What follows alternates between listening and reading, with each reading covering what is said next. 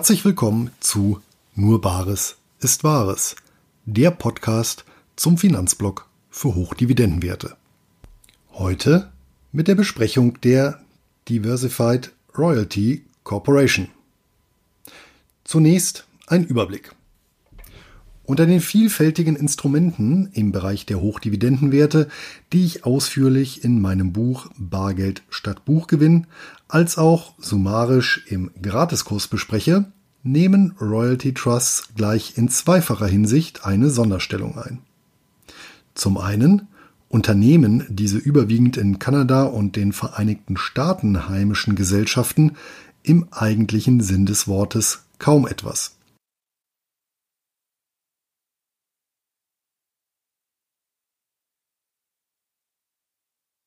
Zumindest was das operative Geschäft angeht, welches sich meist auf die Verwertung von Nutzungsrechten wie beispielsweise Lizenzen, Patente oder Konzessionen beschränkt. Dies schließt die Weiterleitung der vereinnahmten Gebühren an die Investoren mit ein. Die zweite Besonderheit ist die Konzentration auf Rohstoffe und Systemgastronomie in dieser ohnehin übersichtlichen Wertpapiernische. So stammen die Erträge von Rohstofftrusts überwiegend aus der Nutzungsüberlassung von Bergwerken, Gasquellen und Ölfeldern. Die vor allem in Kanada anzutreffenden Gastronomie-Trusts verwalten dagegen die Nutzungsrechte von Franchise-Ketten. Siehe hierzu beispielsweise die Besprechung des Boston Pizza Royalties Income Fund. Umso erfreuter war ich daher, als kürzlich ein Mitglied unserer geschlossenen Facebook-Gruppe Einkommensinvestoren ein mir zuvor unbekanntes Unternehmen aus diesem Segment ansprach. Die ausführliche Vorstellung der Diversified Royalty Corporation möchte ich nunmehr an dieser Stelle nachholen. Schauen wir uns dazu zunächst die Historie und Kennzahlen an. Tatsächlich handelt es sich bei der Diversified Royalty Corporation mit Sitz in Vancouver, Kanada, um ein ganz gewöhnliches börsennotiertes Unternehmen und keinen Trust. Das lässt sich unmittelbar am letzten Namensbestandteil der Gesellschaft Corporation ablesen, was im angelsächsischen Sprachraum ebenso wie Inc. bzw. Incorporated für Aktiengesellschaft steht. Hervorgegangen ist sie aus der im Jahr 1991 gegründeten Bennett Environmental Inc., einer kanadischen Fachfirma für Erdreichsanierungen. Ursprünglich auf die Beseitigung von Chlorkohlenwasserstoffen, Dioxin und Furan spezialisiert, wurde das operative Geschäft im Jahr 2013 veräußert. Der verbliebene Rumpf wurde zunächst in Benef Capital Inc und später in Diversified Royalty Corporation umbenannt und als Beteiligungsholding neu positioniert. Dazu wurde der Verkaufserlös ab 2015 zum Aufbau eines Royalty-Portfolios verwendet. Aktuell umfasst es die Verwertungsrechte an drei verschiedenen Schutzmarken.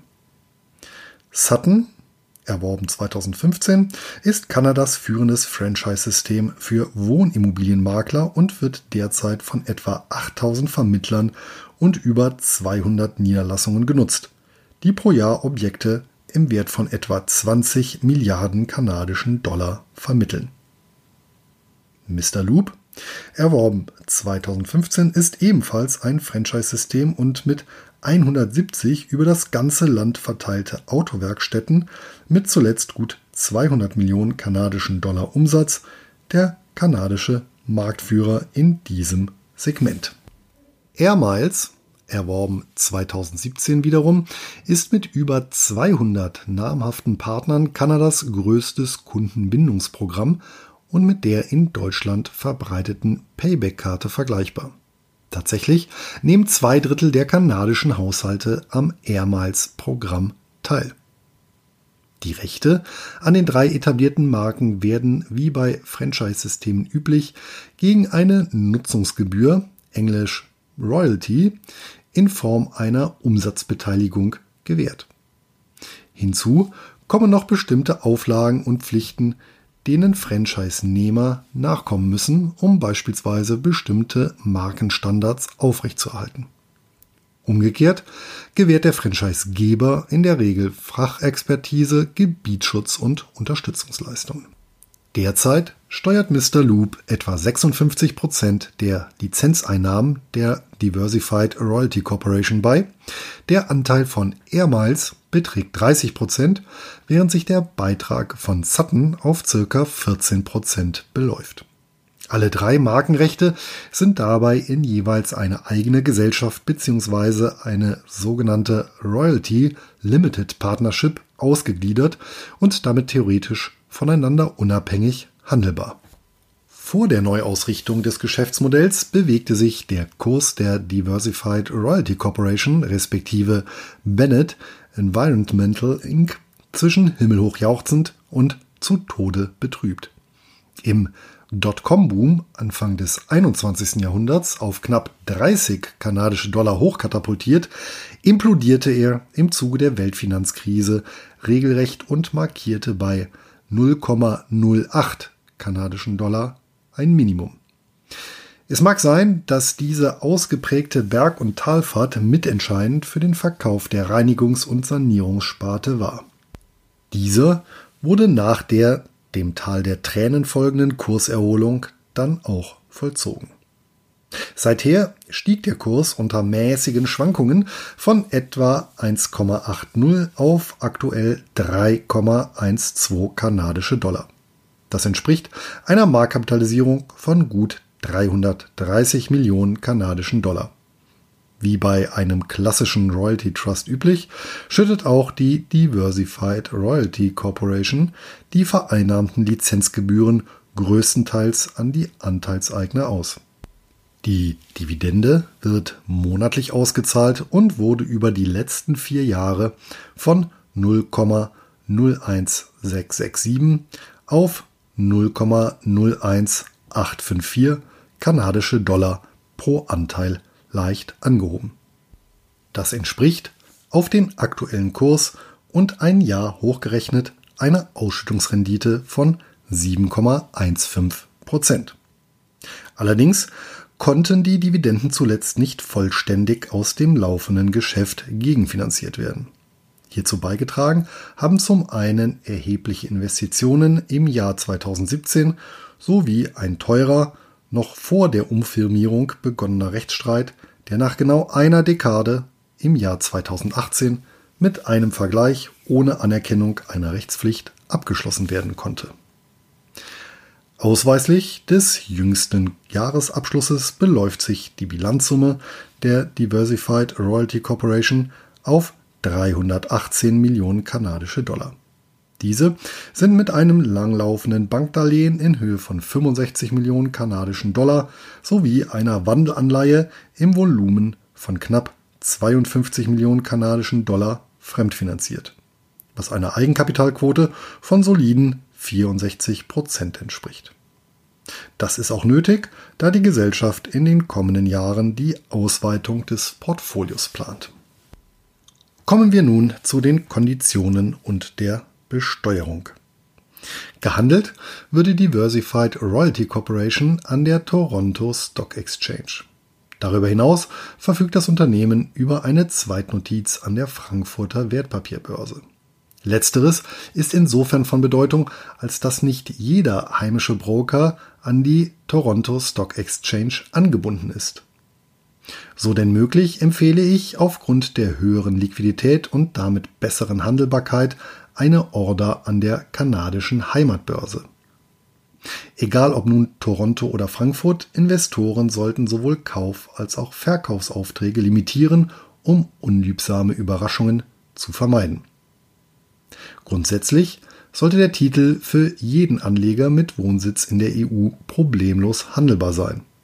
Da die Diversified Royalty Corporation als normale Aktie nicht unter die MIFID II-Richtlinie fällt. Gleiches gilt für die ebenfalls noch relativ junge Novellierung der Investmentfondsbesteuerung, welche aufgrund des Status des Wertpapiers ebenfalls nicht greift. Besonders günstig kann das Papier an der Toronto Stock Exchange über die Interactive Brokers Ableger, CupTrader und Linksbroker gehandelt werden, wo gerade einmal ein Cent pro Aktie bzw. ein Minimum von einem kanadischen Dollar pro Order fällig wird. Auch wenn die Diversified Royalty Corporation als Unternehmen und nicht als Investmentfonds firmiert, ist ein Blick auf die Gebühren bzw. Verwaltungskosten interessant. In Summe kommt die Gesellschaft mit einer kleinen Belegschaft aus. Das Managementteam selbst umfasst gerade einmal drei Personen. Die Gesamtkosten des Geschäftsbetriebs werden im Jahresabschluss für 2018 mit etwas über 4 Millionen kanadischen Dollar angegeben. Das entspricht einer Kostenquote von 1,2 Prozent bezogen auf die aktuelle Marktkapitalisierung. Bleibt noch das Thema Quellensteuer. Und das wird, wie bei kanadischen Titeln leider üblich, je nach Depotbank unterschiedlich gehandhabt. Insbesondere europäische Institute tendieren dazu, 25% Quellensteuer abzuführen, amerikanische Broker beschränken sich hingegen meist auf 15%.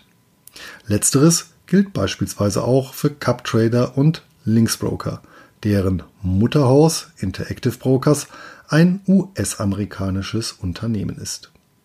So oder so können bei Dividendenzahlungen gemäß dem Doppelbesteuerungsabkommen zwischen Deutschland und Kanada maximal 15% Quellensteuern auf die heimische Abgeltungssteuer angerechnet werden.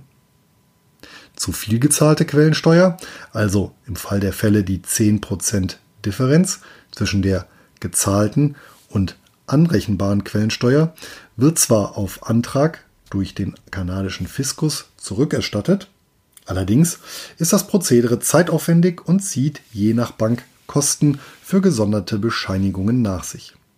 Aus genau diesem Grund würde ich bei Interesse den Titel ausschließlich bei einer quellensteuerfreundlichen Depotbank halten. Hinweis: Eine kanadische Corporation wird quellensteuerrechtlich anders behandelt als ein kanadischer Trust. Vergleiche beispielsweise die Ausführungen zum Boston Pizza Royalties Income Fund. Übrigens ist auch die Wandelanleihe der Diversified Royalty Corporation börsennotiert, allerdings ausschließlich an der Toronto Stock Exchange. Ausgestattet ist das Papier mit einem Coupon von 5,25%. Zinszahlungen werden halbjährlich vorgenommen. Imitiert wurde die Wandelanleihe im Oktober 2017. Fällig wird das Papier Ende 2022. Ab dem 1. Juni 2021 ist es zudem jederzeit durch die Diversified Royalty Corporation kündbar. Der Wandelpreis, Conversion Price, beträgt 4,55 kanadische Dollar. Der Kurs muss also noch um etwa 50 Prozent steigen, damit sich der Bezug der Aktie via Wandelanleihe lohnt. Aktuell notiert sie auf dem Niveau des Ausgabepreises. Kommen wir nun zu den Chancen und Risiken. Die Diversified Royalty Corporation ist meines Wissens das einzige Wertpapier, über das Anleger in ein diversifiziertes Royalty-Portfolio investieren können. Damit wird das Einzelwertrisiko, welchem auch ein einzelnes Nutzungsrecht unterliegt, reduziert, was grundsätzlich im Sinne eines Einkommensinvestors liegt.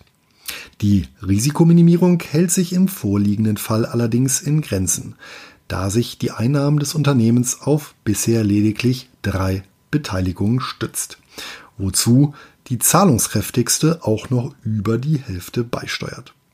Als positiv zu bewerten ist hingegen die bisher realisierte Investitionsbreite, die starke Marken bzw. Franchise-Systeme ganz unterschiedlicher Branchen jenseits der relativ weit verbreiteten Rohstoff- und Gastronomie-Trusts umfasst. Gleichzeitig führt die Konzentration auf kanadische Marken zu einem Währungs- und Länderrisiko. Einerseits sind Anleger also gewissermaßen den Umsatzschwankungen im kanadischen Autoreparatur-, Einzelhandels- und Immobiliensektor ausgesetzt. Gerade letzterer weist übrigens deutliche Überhitzungserscheinungen für kanadische Metropolen auf, sofern Anleger dem UBS Global Real Estate Bubble Index folgen wollen.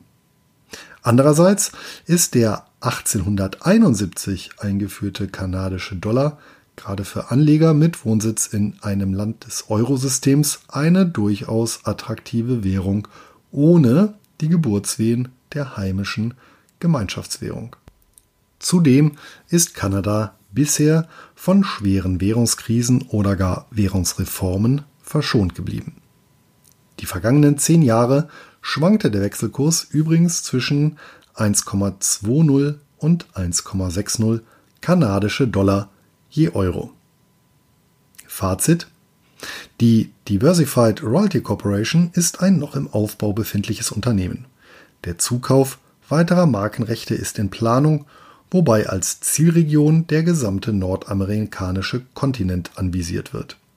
Finanziert werden kann das Wachstum über Eigenkapital bzw. eine Kapitalerhöhung. Ebenso dürfte dem Unternehmen aber auch die Aufnahme weiteren Fremdkapitals problemlos möglich sein. Die solide bilanzielle Basis sollte es hergeben.